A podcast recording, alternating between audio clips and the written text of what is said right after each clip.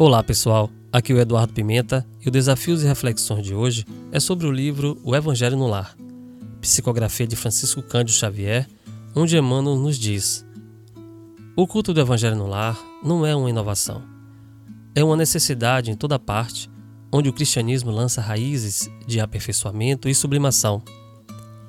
A Boa Nova surgiu da manjedoura para as praças públicas e avançou da casa humilde de Simão Pedro para a glorificação do Pentecostes.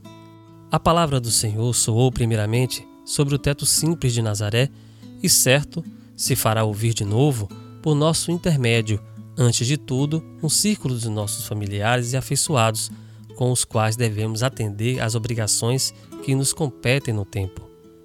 Quando o ensinamento do Mestre vibra entre as quatro paredes de um templo doméstico, os pequeninos sacrifícios tecem a felicidade comum a observação impensada é ouvida sem revolta.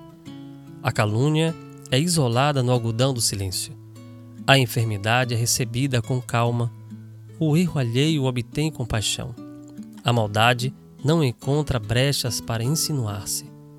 E aí, dentro desse paraíso que alguns já estão edificando, a benefício deles e dos outros, o estímulo é cântico de solidariedade incessante, a bondade é uma fonte inexaurível de paz e entendimento. A gentileza é a inspiração de todas as horas. O sorriso é a senha de cada um e a palavra permanece revestida de luz, vinculada ao amor que o amigo celeste nos legou. Somente depois da experiência evangélica do lar, o coração está realmente habilitado para distribuir o pão divino da Boa Nova, junto da multidão, embora devamos o esclarecimento amigo e o conselho santificante aos companheiros da romagem humana em todas as circunstâncias. Não ouvidemos, assim, os impositivos da aplicação com Cristo no santuário familiar, onde nos cabe o exemplo de paciência, compreensão, fraternidade, serviço, fé e bom ânimo sobre o reinado legítimo do amor, porque estudando a palavra do céu em quatro evangelhos, que constitui o testamento da luz, somos cada um de nós.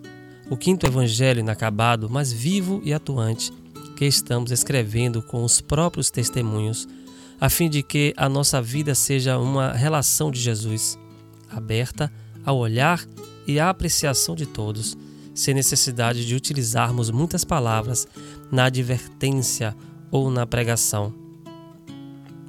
Por ser o lar, um lugar tão importante em nossas vidas, é fundamental levar proteção e paz para seu interior, para que possamos nos sentir bem. A prática do Evangelho no lar é uma forma simples e especial de criar um ambiente mais harmonizado e equilibrado, conforme as palavras do Cristo. Porque onde estiveres dois ou três reunidos em meu nome, ali estarei no meio deles. Mateus capítulo 18, versículo 20. Nossa casa não significa apenas o lugar onde moramos, mas onde vivemos e dividimos experiências cotidianas juntos aos nossos familiares ou até sozinhos fisicamente. Lugar para o qual podemos retornar e reabastecer nossas energias após um dia de trabalho ou de outras atividades. Além da estrutura física de uma casa, possível de se enxergar aos olhos materiais, existe um campo invisível energético ao redor, construindo a partir dos pensamentos daqueles que ali vivem, compartilhando essas vibrações com espíritos que sintonizam em frequências semelhantes, ou seja, que uma afinidade moral. Mas como iluminar o ambiente familiar, iniciando o aprendizado instrutivo do Evangelho no lar? Eis a dúvida de muitas pessoas. O desejo dessa transformação representa o primeiro passo. Seguir um pequeno roteiro para o culto do Evangelho no lar pode ajudar a estabelecer uma rotina para a prática. Escolhamos um dia e horário da semana para o estudo do Evangelho segundo o Espiritismo. Façamos uma prece inicial, na sequência, a leitura de um pequeno trecho, abrindo para comentários entre os presentes, mesmo se estivermos sozinhos, ler em voz alta para que os espíritos presentes possam ouvir também os ensinamentos de Jesus. Compartilhe as energias de luz com aqueles que amam, os que passam por sofrimentos e dores, vibrando por toda a humanidade. E por último, finalize com uma prece de encerramento, agradecendo pela oportunidade e que na próxima semana possam se reunir novamente. Um grande abraço a todos, que Jesus os abençoe e até o próximo episódio do podcast Desafios e Reflexões.